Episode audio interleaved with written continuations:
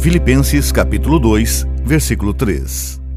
Nada façais por contenda ou por vanglória, mas com humildade cada um considere os outros superiores a si mesmo. É fácil ficar preso na busca do nosso próprio avanço na vida e entrar em conflito com os outros no processo de combater o caminho até o topo. É fácil, então, olhar para nossa lista de realizações e observar os outros como se fossem inferiores a nós. Mas Deus aqui nos chama para, ao invés disso, sermos humildes e considerarmos os outros como melhores do que nós mesmos.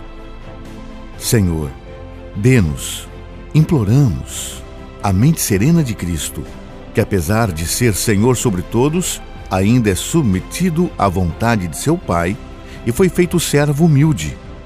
Se mesmo seu filho é servo, quanto mais devemos consentir em servir a Deus e aos outros. Amém.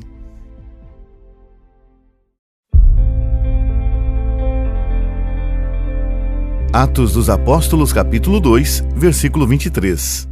A este que foi entregue pelo determinado conselho e presciência de Deus, vós matastes, crucificando-o pelas mãos de iníquos. Aqui vemos um exemplo bíblico, o maior exemplo de todos, talvez, de como a vontade de Deus e a vontade do homem se relacionam. Deus escolheu de toda a eternidade enviar a Cristo para morrer pelos pecadores e garantir a seu povo uma salvação eterna. Mas os homens que crucificaram Jesus, ou que o traíram, e o entregaram para serem crucificado, fizeram muito mal de sua livre escolha.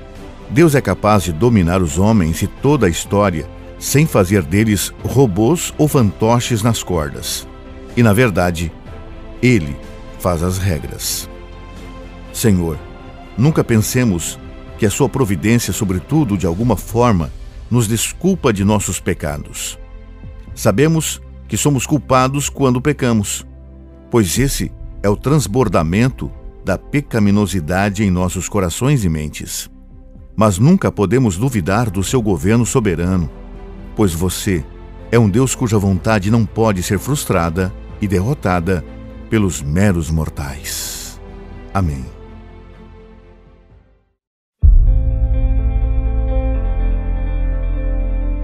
Romanos capítulo 3, versículos 9 e 10. Pois que, Somos melhores do que eles? De nenhuma maneira, pois já demonstramos que tanto judeus como gregos, todos estão debaixo do pecado. Como está escrito, não há justo, nem sequer um.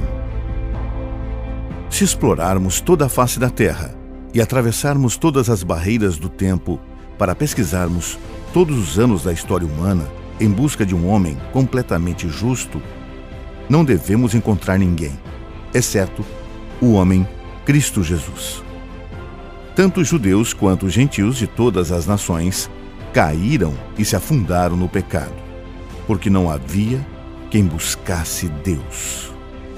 Não podemos confiar nos méritos de meros homens ou em nossa justiça para sermos declarados apenas no tribunal de Deus. Deus, ajude-nos a sentir a força dessa afirmação não há nenhum justo, nenhum. Não pensemos nisso levianamente como se quisesse com isso dizer: ninguém é perfeito. Mas não é um grande problema, afinal. Longe disso, Senhor. Nosso estado pecaminoso exigiu sangue do seu amado Filho antes que pudéssemos ser feitos justos nele.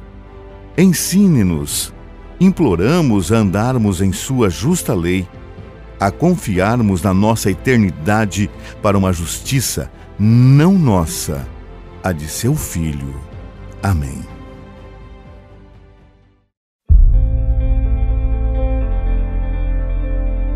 Romanos capítulo 3, versículos 23 e 24.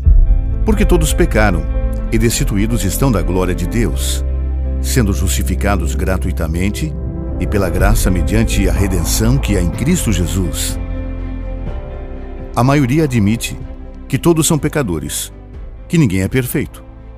Mas o problema que muitas vezes surge ao compartilhar essa notícia é que muitos não veem como grande problema serem pecadores. Mas como nossos pecados, como Paulo nos diz, merecem os salários da morte, vemos que o pecado é muito mais grave do que a maioria percebe. Senhor Deus, nossos pecados fizeram uma brecha entre nós e você, um golfo ou um abismo que é muito vasto para qualquer homem construir uma ponte. Mas a sua graça, através do sangue do Redentor, fez um caminho para nós. Ensine-nos a odiar nosso pecado mais ainda e amar ainda mais a Ti a cada dia que passa. Amém.